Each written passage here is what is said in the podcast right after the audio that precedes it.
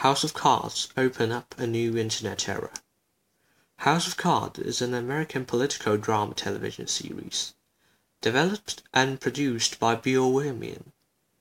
It's an adaptation of previous BBC miniseries of the same name and is based on the novel by Michael Dobbs. The entire first season, 13 episodes, premiered on February 1st, 2013, on the streaming service Netflix. A second season of the 13 episodes premiered on February the 14th, 2014.